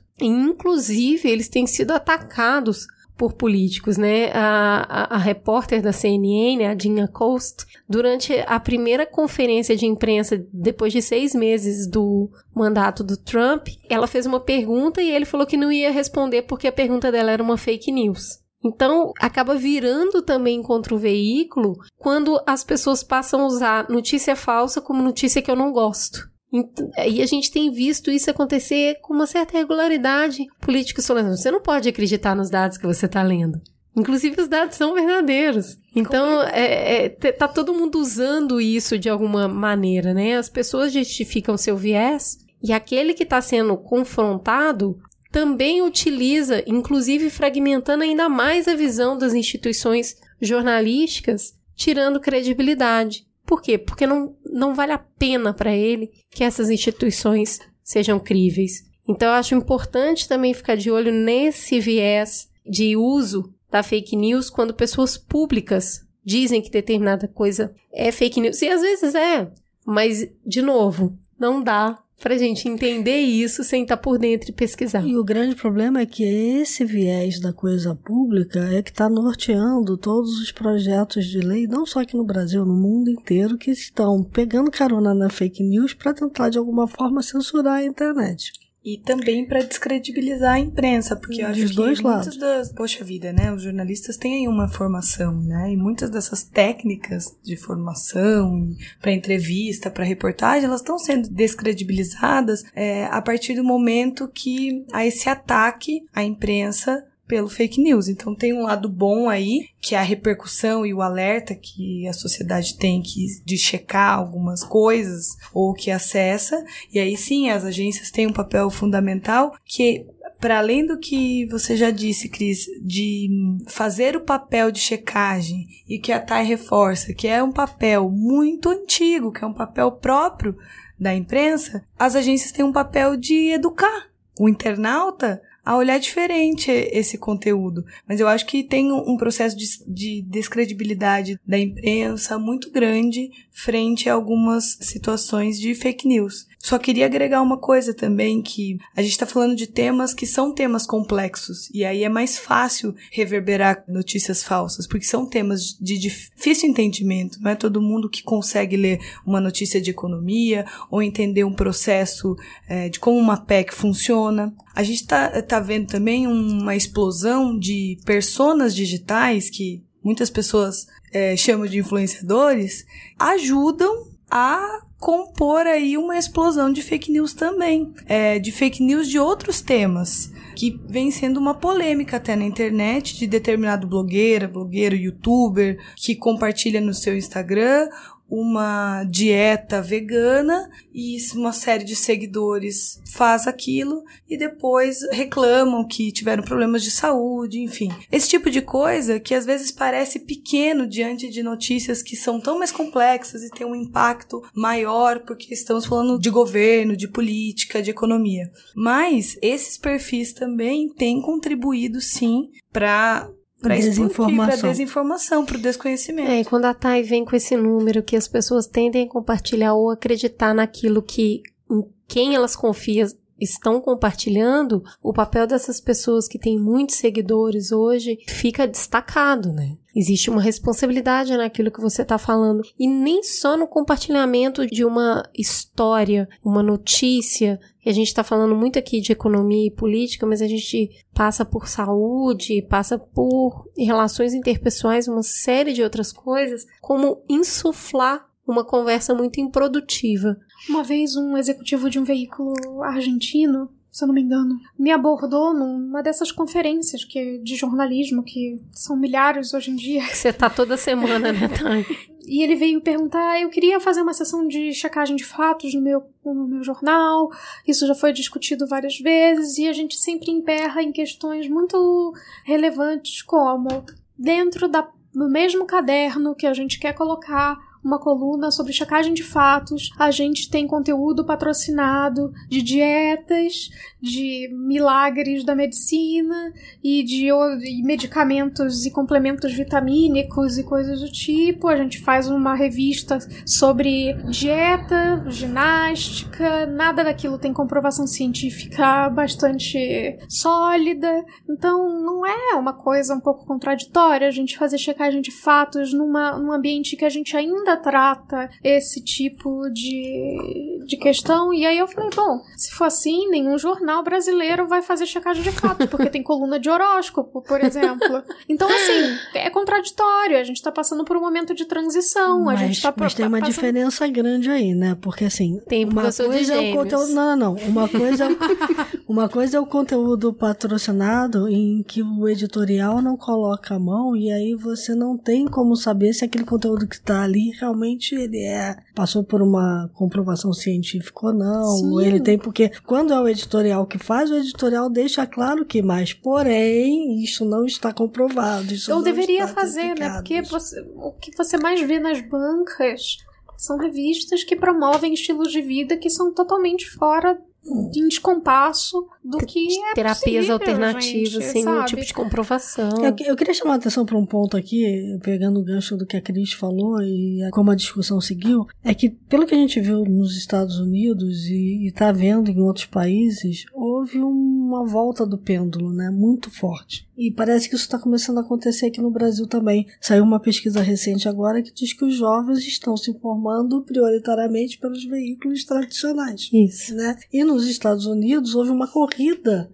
de assinatura de veículos tradicionais depois é, que o Trump foi eleito e que o pessoal se deu conta de que, opa, peraí, teve uma contra-informação rolando nas redes sociais que fez a gente tomar decisões aqui que talvez não fossem as melhores decisões a melhor decisão para o país. Então, houve de fato uma, uma um retorno para a imprensa tradicional nos Estados Unidos. Isso começa a acontecer em outros países. Então, eu acho que neste momento a gente está falando muito da responsabilidade das plataformas, mas a imprensa tem uma responsabilidade enorme e aí cai bem com o que a Thay falou de como é que eu vou botar checagem de fato do lado de uma coluna, que é uma coluna patrocinada de informação de saúde, é, que eu não posso comprovar a veracidade do que está escrito ali. É que o jornal precisa voltar a ser aquele jornal tradicional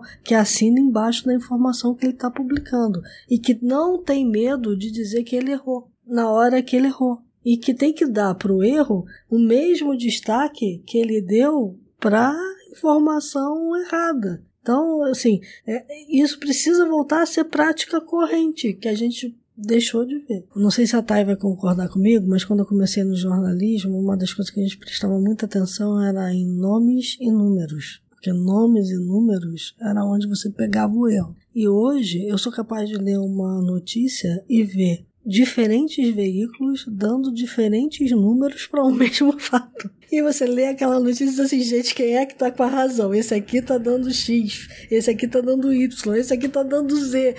Afinal de contas, quantas pessoas estavam nessa passeata? Quantas pessoas estavam? Porque é, cada um dá um número diferente. Até a linguística faz com que o conteúdo mude de, de foco, né? De usar imperativo, de usar o presente, o passado. Então, tem uma série de questões na construção do próprio conteúdo que às vezes até dá para usar o mesmo dado e apresentar ele de uma maneira completamente diferente, positiva numa matéria e não positiva em outra. E ainda um, um, outro mal pouco explorado dentro da fake news acaba sendo a descrença generalizada. Já que eu não consigo distinguir o que é mentira, o que é verdade, eu não acredito em mais nada. E isso acaba causando uma falta de credibilidade em todas as instituições, e aí, claro, como a gente está falando, tendo no centro o jornalismo. Além disso, isso pode também ser aproveitado por políticos para unir os descrentes, do tipo, eu não acredito em nada, você também não acredita em nada, então junto a gente vai fazer alguma coisa diferente. A gente tem ouvido muito esse discurso, eu tenho ouvido muito pessoas defendendo candidatos que, que têm opiniões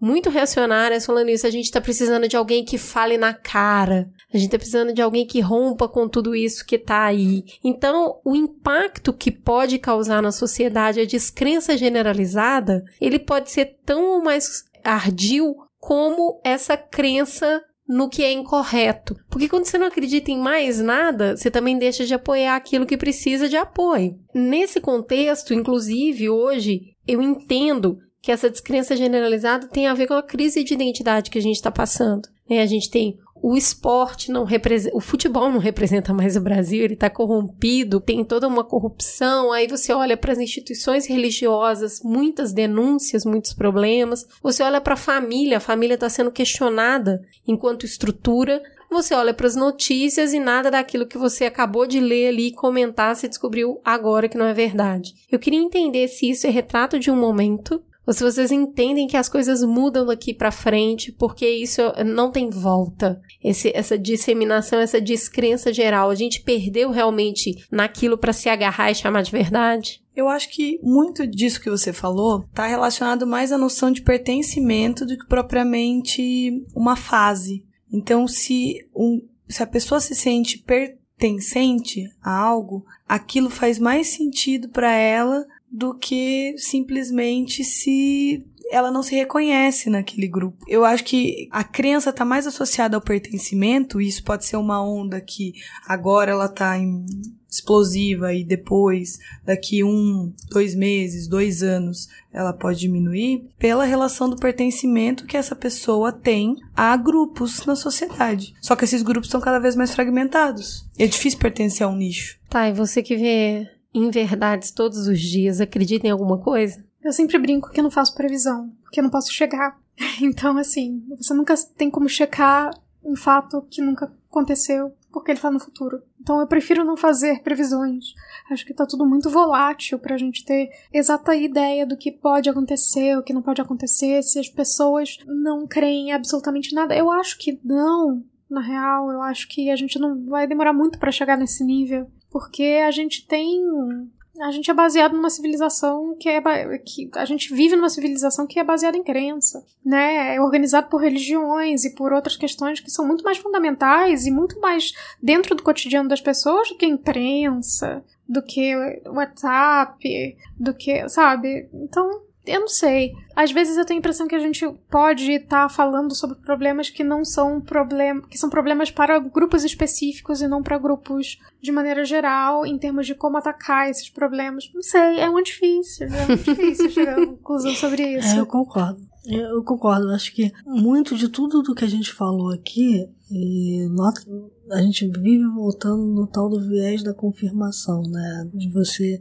você já tem o valor você já veio com ele de casa, da sua formação. Você já tem a sua crença. Você veio com ela e cresceu com ela.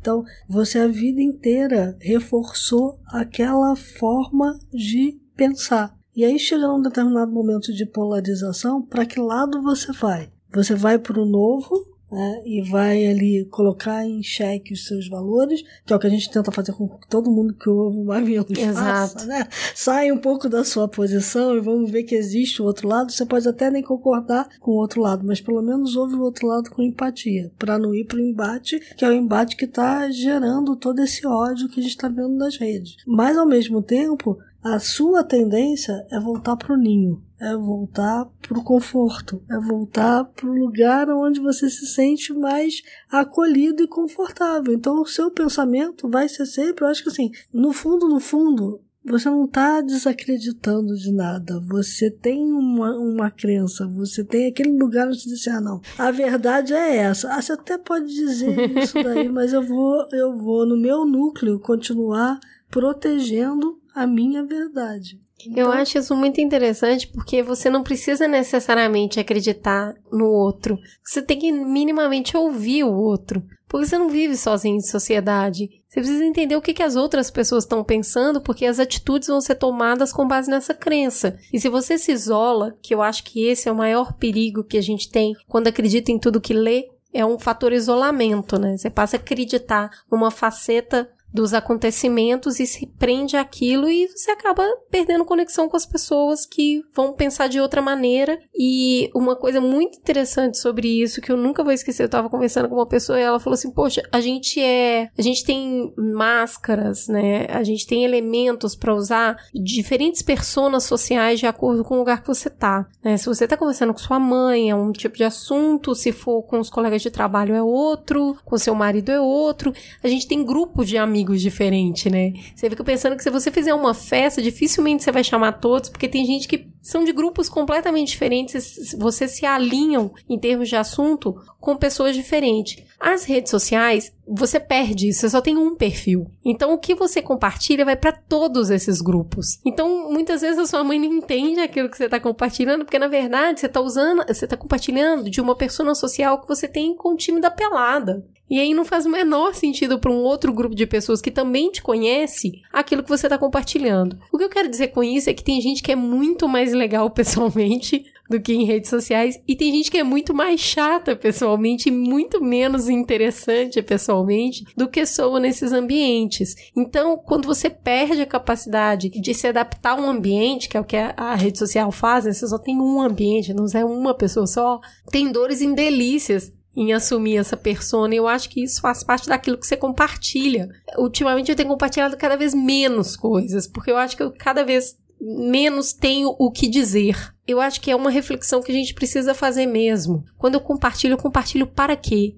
Inclusive, eu, ve eu vejo diversas pessoas compartilhando fake news, falando: gente, não, ó, isso aqui é fake news. Mas não, compartilhou. Mas compartilhou. Então você ajudou aquilo a ganhar escala. Se a pessoa não leu o seu aviso que aquilo é uma fake news, mas clicou e leu a fake news, ela vai ficar com aquela informação. Então assim, é meio que não alimente os trolls, sabe? Se, e se questione sobre o real motivo pelo qual você tá compartilhando aquilo. Onde você quer chegar Compartilhando tipo... e dando like, né? Porque hoje eu vi uma pesquisa de manhã cedo, assim que eu abri o meu computador, recebi uma newsletter que vinha uma pesquisa sobre o perfil dos principais candidatos nas redes sociais. E aí o Bolsonaro é o candidato que tem mais seguidores. Isso quer dizer que o Bolsonaro é popular? Não, porque eu me lembro que alguns anos atrás a gente teve uma discussão aqui nessa mesa Uhum. que eu disse assim, gente, pelo amor de Deus, tem outras formas de você saber o que o Bolsonaro tá falando, até para criticar, que não é apertar naquele botão de seguir. Porque cada vez que você aperta aquele botão de seguir, você tá endossando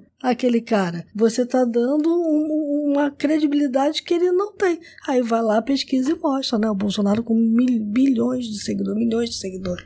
Ah, o que a Cris disse é algo bastante fundamental. Eu acho que é, é tipo uma espécie de dever de casa, que é não compartilhar aquilo sobre o qual você tem dúvida, Sim. né? Não tô dizendo que aquela informação vai ser necessariamente falsa e que aquilo vai estar necessariamente errado, mas é necessário compartilhar para quê? Existe algum tipo de capital social que você está querendo criar em cima daquilo? Eu acredito, inclusive, que uma das mudanças geracionais que teremos possivelmente será aqueles que conseguem distinguir o que é verdade e o que é ficção. Isso vai ser uma espécie de capital social, eventualmente, eu acredito, justamente porque são só os seres humanos que são capazes de distinguir verdade, são só os seres humanos que conseguem entender contexto, são seres humanos que esse nível de informação é muito sofisticada para máquinas, por exemplo, tomarem decisões. Então, cuidado com o que compartilha, porque não vai ser, não dá para colocar a culpa no algoritmo, você tá alimentando ele, né? Olha, olha Darwin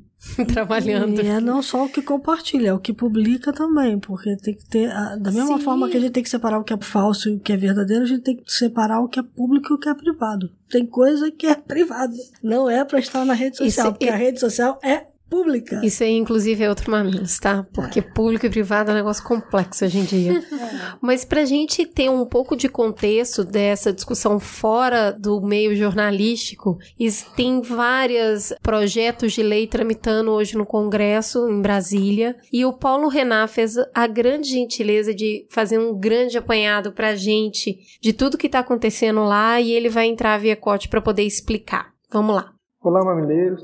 Falando de Brasília, aqui é Paulo Renan, mestre em Direito, ativista e pesquisador do Instituto Beta Internet e Democracia. Para falar de fake news, é importante começar lembrando que no STF tramita uma ação declaratória de constitucionalidade, a ADC de número 51, proposta em novembro de 2017, para questionar um decreto, o Código de Processo Civil e até o Código de Processo Penal com relação às normas de cooperação jurídica internacional. Algumas pessoas vão reconhecer aqui a sigla EMILAT, referente a Acordo de Assistência Judiciária. Além do STF, no Tribunal Superior Eleitoral foi criado um conselho consultivo sobre internet e eleições, conhecido como Força Tarefa das Fake News, que inclui ministérios, eh, entidades privadas de pesquisa, o próprio STF, o Conselho de Defesa Cibernética da Presidência,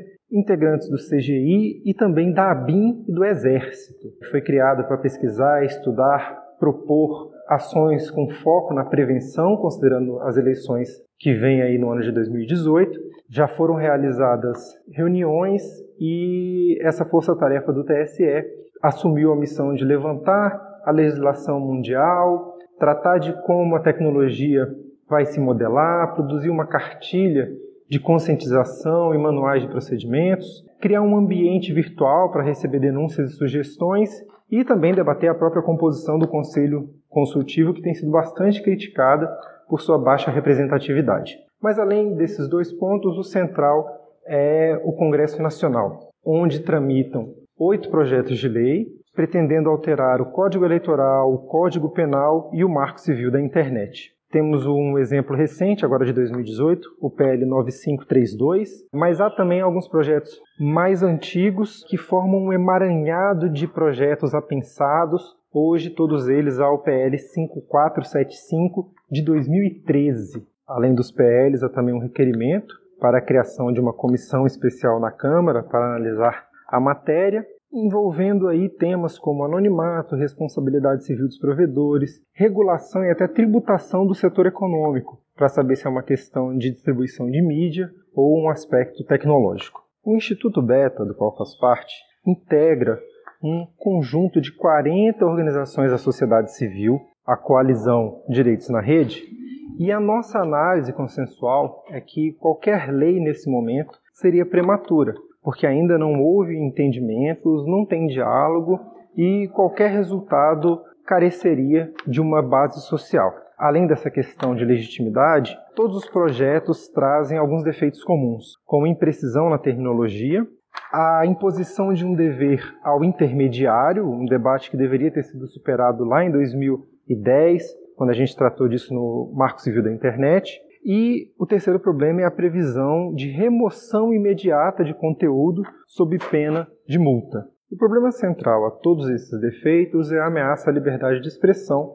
porque eles acabam gerando uma censura decorrente do receio de qualquer agente se enquadrar em uma das hipóteses previstas para a punição. Dentre os três defeitos, eu quero destacar aqui a questão da imprecisão. A falta de termos precisos é criticada em um relatório conjunto da ONU, da OEA e de outras entidades internacionais, e a gente consegue entender bem com alguns exemplos. Né? Os projetos falam em criminalizar notícias que possam distorcer a verdade, quer dizer, a notícia não precisa distorcer a verdade, basta que ela tenha um potencial, ela já seria punida. Outro exemplo, cito a proposta de tipificar como crime corromper gravemente a verdade no processo eleitoral. O que seria corromper levemente? O que seria corromper gravemente? E, além disso, o que seria verdade? Um último exemplo é quando se fala em notícia prejudicialmente incompleta, um termo cujo problema eu vou considerar aqui autoexplicativo.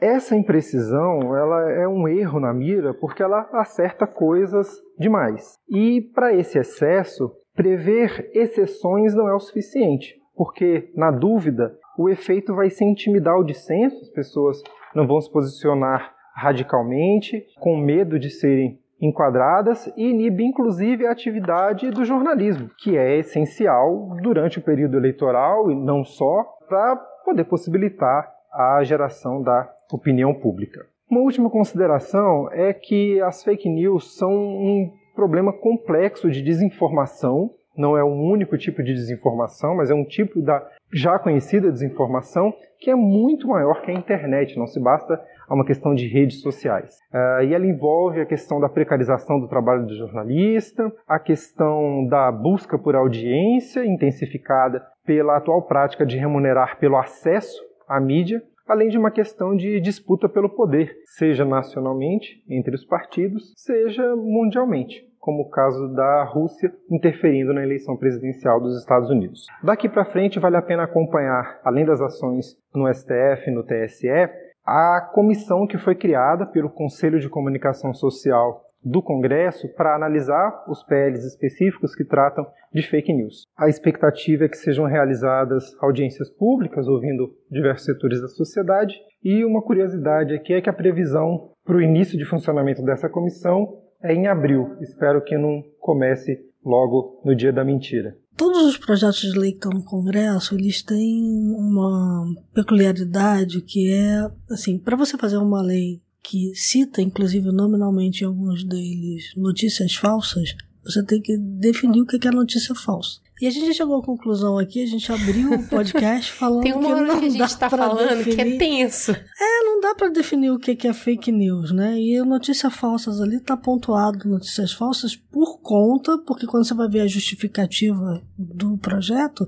a justificativa do projeto fala em fake news e faz referências à eleição americana de 2016 né, e ao Brexit na Inglaterra. Então, assim, a gente está legislando na verdade, muito em causa própria, e aí ele foi muito feliz quando ele falou: esses projetos tentam mudar o marco civil da internet para remover conteúdo né? Ou para responsabilizar a plataforma, que foi o que a gente começou também falando aqui, de que as plataformas elas têm a responsabilidade dela, mas elas não podem ser única e exclusivamente as únicas responsabilizadas por todo o problema. Então eles têm erros de base e erros de base movidos por interesses que são interesses outros, porque aquele político lá atrás perdeu, na hora do marco civil da internet, a posição dele, que era a posição de não deixar o conteúdo é, ficar na rede social só sair da rede social se tiver uma ação judicial para retirar aquele conteúdo do ar, ele volta pegando o bonde das fake news, tentando passar uma lei que faça com que o conteúdo saia do ar sem a necessidade da ordem judicial. Então a gente vai ter que acompanhar com lupa. A questão lá do Conselho de Comunicação Social do Congresso, uh, no Senado, foi um, um, movimento muito grande de vários jornalistas, todo mundo que soube antes deles começarem a discutir, escreveu sobre isso. E a gente escreveu sobre isso porque a gente identificou ali que o escopo era muito maior do que o que eles estavam realmente imbuídos de fazer e que a gente, por mais que eles tivessem tomado muito cuidado em não. Assim, é, é bom que a gente diga o seguinte: o Conselho de Comunicação Social do Congresso, quem está sentado lá são as grandes empresas de mídia. Todas. Rádio, televisão, jornal. Então, esse projeto de lei que ia ser passado lá e que a gente reagiu e aí virou uma discussão e o projeto foi tirado de pauta e eles vão discutir todos os projetos que estão circulando no Congresso, ele tinha o cuidado de proteger a mídia de proteger os jornais oficiais, de tentar proteger o que é, por exemplo, que a gente, quando você abriu falando, que você diz que uma das categorias de fake news, por exemplo, é o jocoso, né? é, é a ironia, é, é aquela, é o humor. Ele protegia o humor, por exemplo. Então, uma página como é a página, por exemplo, do sensacionalista, estaria protegida porque a lei não pegaria ela. Mas outros veículos de imprensa, talvez não, porque tinha brechas ali que você poderia censurar, inclusive a própria imprensa tradicional. Eu então, acho... assim, tem muita coisa para a gente discutir. E muita coisa para estudar ainda. Então, Isso. precisa ficar de olho, porque tem diversos projetos tramitando. Tá, a única coisa que eu falo desses projetos todos, e eu tenho escrito isso, eu tenho reiterado isso, eu tenho falado isso na rádio, assim, não dá pra gente tratar o problema fake news como um problema pontual da eleição e tentar passar uma lei correndo por causa do processo eleitoral desse ano porque isso, o buraco é muito mais embaixo. A gente precisa discutir muito mais como país se a gente quiser realmente levar a cabo uma legislação específica, porque hoje a gente já tem legislação que cobre calúnia, difamação, injúria, né? tudo isso já está ali previsto. A gente tem lei de direito de resposta. Tem né? a lei de direito de resposta. Então, assim, a gente já tem instrumentos legais que protegem. A própria lei eleitoral. Essa discussão está sendo travada também por é, grupos de alto nível na União Europeia, por exemplo. Não é uma discussão que está sendo travada só no Brasil, certo? É, isso é um problema em vários lugares e na União Europeia em particularmente porque eles têm que criar coalizões de, de vários países para eles conseguirem fazer lobby diante de empresas de tecnologia e tudo mais. Mas não só por causa disso.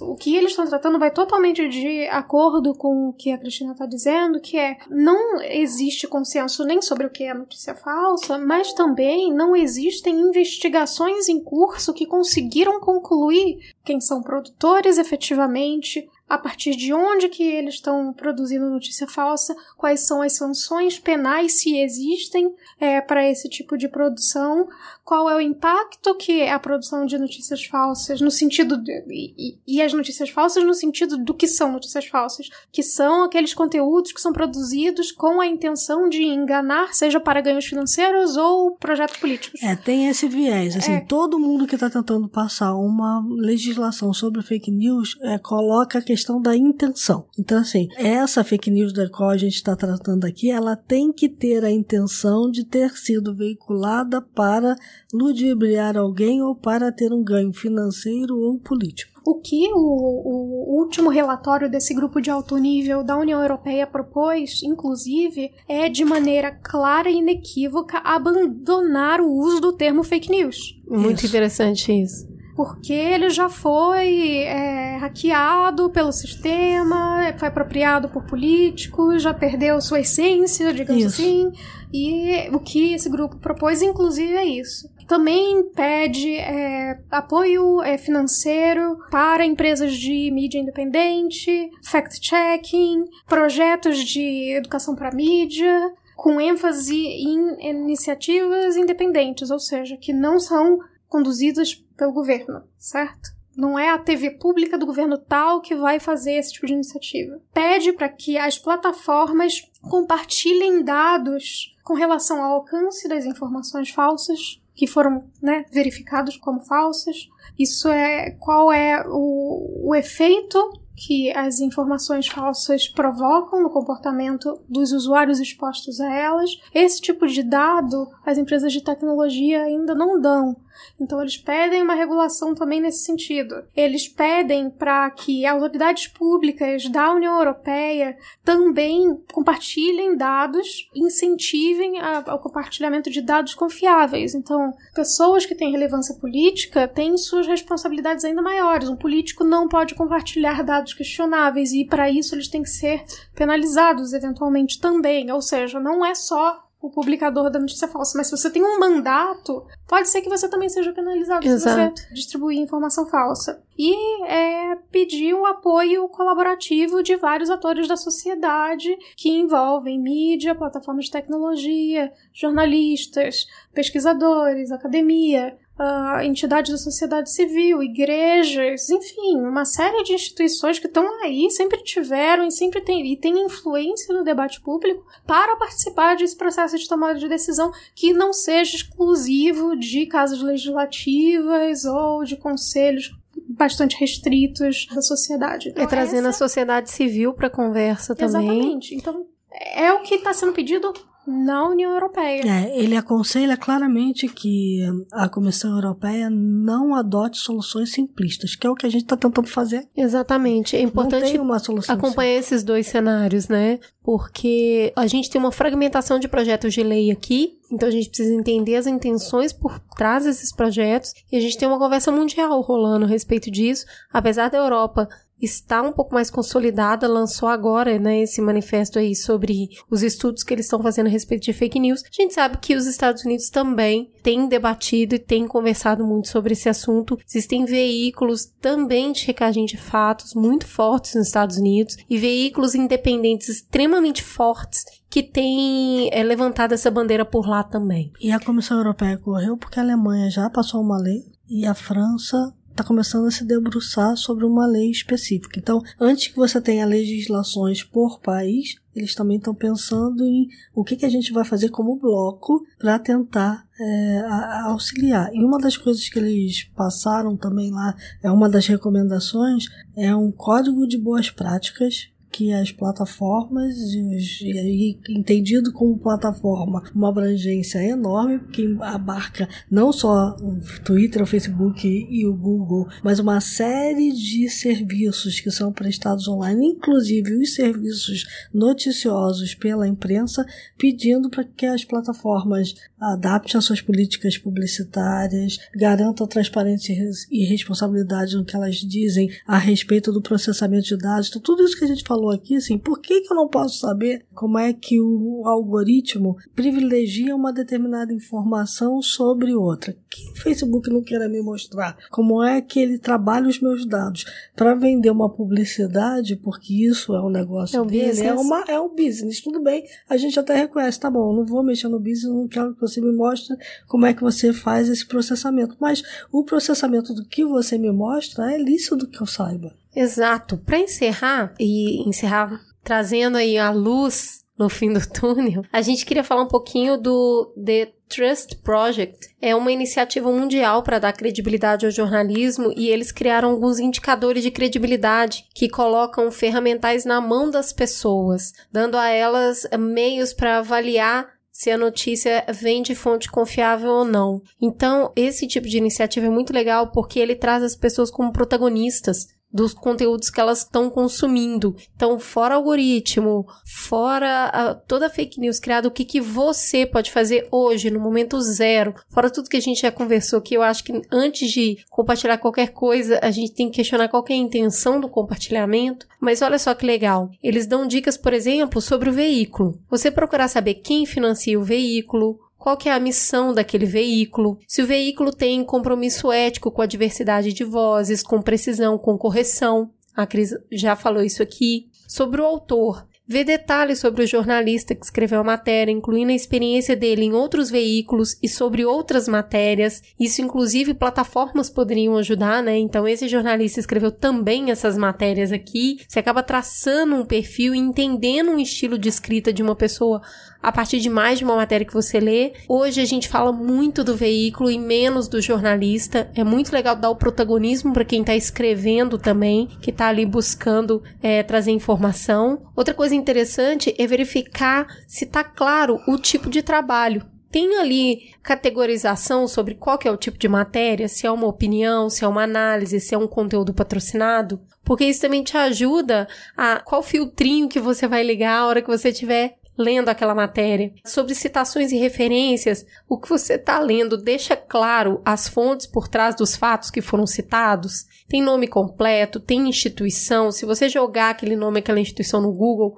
existe aquela pessoa? E se dá diversidade de vozes também. Existe uma abordagem feita em diversas perspectivas, a gente consegue construir um cenário maior do que certo ou errado, entendendo as nuances que compõem. Né? Semana retrasada a gente estava aqui conversando sobre impostos e tanta gente entrou em contato para falar finalmente eu entendi como é que isso funciona, né? Não necessariamente concordo ou não com o imposto, mas entendi o, o, o aspecto, toda a complexidade do cenário que envolve isso. Então, quando a gente tá lendo uma matéria, ela te traz mais de uma visão, ela te faz questionar, nossa, será quem tá certo? E aí a gente brinca, que é igual quando a gente tá lendo um romance para descobrir quem é um assassino, e uma hora você pensa que é uma pessoa, uma hora você pensa que é outra, e aí você fala, nossa, esse livro foi bem escrito. Então, uma matéria bem escrita, ela também te entrega nuances que te faz questionar a complexidade das coisas. Né? Respostas fáceis, elas são geralmente elas tendem pro errado. Então, é, eu queria encerrar aqui trazendo esse passo a passo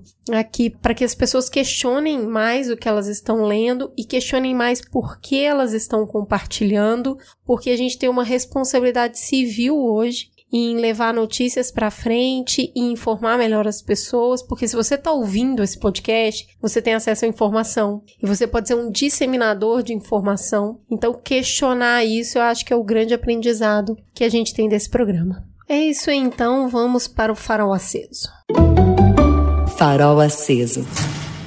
Vamos então para o farol aceso. Vamos começar com a nossa estreante. Adora, o que, que você tem para indicar para os nossos ouvintes? Bom, eu vou indicar essa semana o livro Lua de Mel em Kobani, da jornalista Patrícia Campos Melo. Ela é correspondente internacional da Folha. Ela fez cobertura da Síria, da guerra na Síria nos últimos tempos. E ela, nessa narrativa, traz a história de um casal sírio que se depara com a necessidade de ajudar pessoas a serem resgatadas de Kobani. E aí a história se desenrola em torno desse casal e é também um relato super geopolítico do que está acontecendo e é fácil da gente entender essa guerra que já dura mais de sete anos. Muito bom, Lua de Mel em Kobani. Cris De Luca, o que, que você vai indicar? Eu vou indicar Churchill, Destino de uma Nação. Não tanto pelo filme, porque eu acho que como filme, ele não teve muitos problemas para resolver. Ele é muito escuro, as, as tomadas são muito fechadas, e, mas principalmente porque ele ilustra muitas das coisas que a gente falou aqui num momento em que a internet não existia. Quem vê vai perceber claramente a hora em que a tentativa de manipulação, a tentativa da construção da fake news, a tentativa de manipulação de todo um sistema de governo numa época onde você tinha um mundo em guerra e que a Inglaterra precisava tomar uma decisão muito importante. Na minha opinião, humaniza muito a figura do Churchill, que a gente sempre teve como um cara muito forte e que nunca mudava de opinião e que sabia exatamente o que estava fazendo. E a gente vê como ele muda de opinião e como ele muda de opinião também reforça algo que a gente falou aqui hoje, que é a questão do voltar pro ninho e pegar aquela sua crença mais íntima. Então, assim, o povo inglês tem uma crença e essa crença aparece fortemente e é daí para frente muda-se o destino da guerra. Tem toda razão. O destino de uma nação, então, Cris De Luca tá indicando. Thay, o que, que você tem para indicar? Eu tenho duas coisas para indicar. Olha só que danada. Mas são temas correlatos, então. Diga. A primeira delas é a série que voltou ao Netflix e que foi uma formadora do meu caráter quando adolescente. Maravilhosa. Que é Queer Eye, que é uma atualização, na verdade, do, do Queer Eye for the Straight Guy, que foi uma série que fez sucesso, muito sucesso há uns 10, 15 anos, talvez, que era um reality show em que um grupo de gays, o Fab Five, ia na casa de homens heterossexuais fazer uma intervenção, porque eles não eram capazes de talvez viver uma vida digna em termos de higiene, em termos de interação social e tudo mais. E a série tá de volta e aborda temas não só típicos do homem é, moderno, contemporâneo, etc., mas também não tá mais só pautado em caras heter é, heterossexuais. Eles trabalham justamente com caras que têm problemas de aceitação, depressão e outros tipos de problemas de autoconfiança é muito legal, é muito importante assistir em termos de atualização sobre como o movimento LGBT evoluiu e como que ele consegue, através de uma abordagem muito empática, é, resolver a vida de pessoas que são os considerados nos Estados Unidos os rednecks, certo? Que são aqueles caipiras, aquela galera do interior, aquele pessoal muito ignorante às vezes, inclusive que não tem gays no seu radar e nos seus grupos sociais e eles vão lá e fazem uma intervenção para a vida daquelas pessoas é, se tornar um pouquinho melhor. Deixa eu só reforçar que a, a Thay tá indicando a mesma série que eu indiquei na semana passada, Queer Eye. Eu tô encantada com o tanto de homem que assistiu e curtiu e tá dando retorno. Então, se você não ouviu o programa passado, é uma nova chance para você dar uma chance pro Queer Eye, porque é lindo. É muito legal.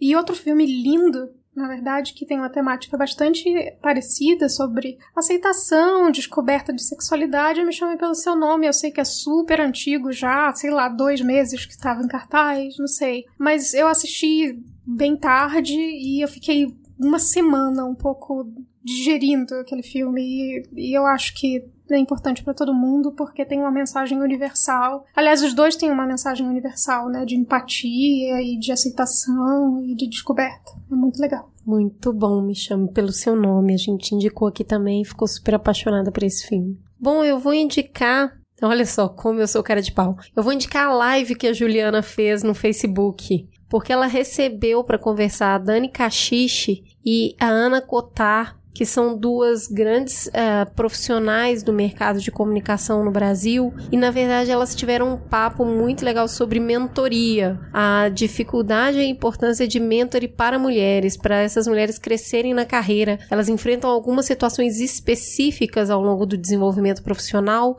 que seria bem interessante ali colocar esses pontos diferentes que existem na mentoria para que eles possam ser ultrapassados. Então a live tá muito bacana, Juliana, para variar, tá brilhando, então assistam lá, eu tô colocando o link na pauta, tá disponível no nosso Facebook. Temos um programa, dona Cris Luca? Temos um programa. Eita! Fica gostosa a sensação, então, de mais uma semana conversando com vocês. Muito obrigada, garotas. Beijo, pessoal.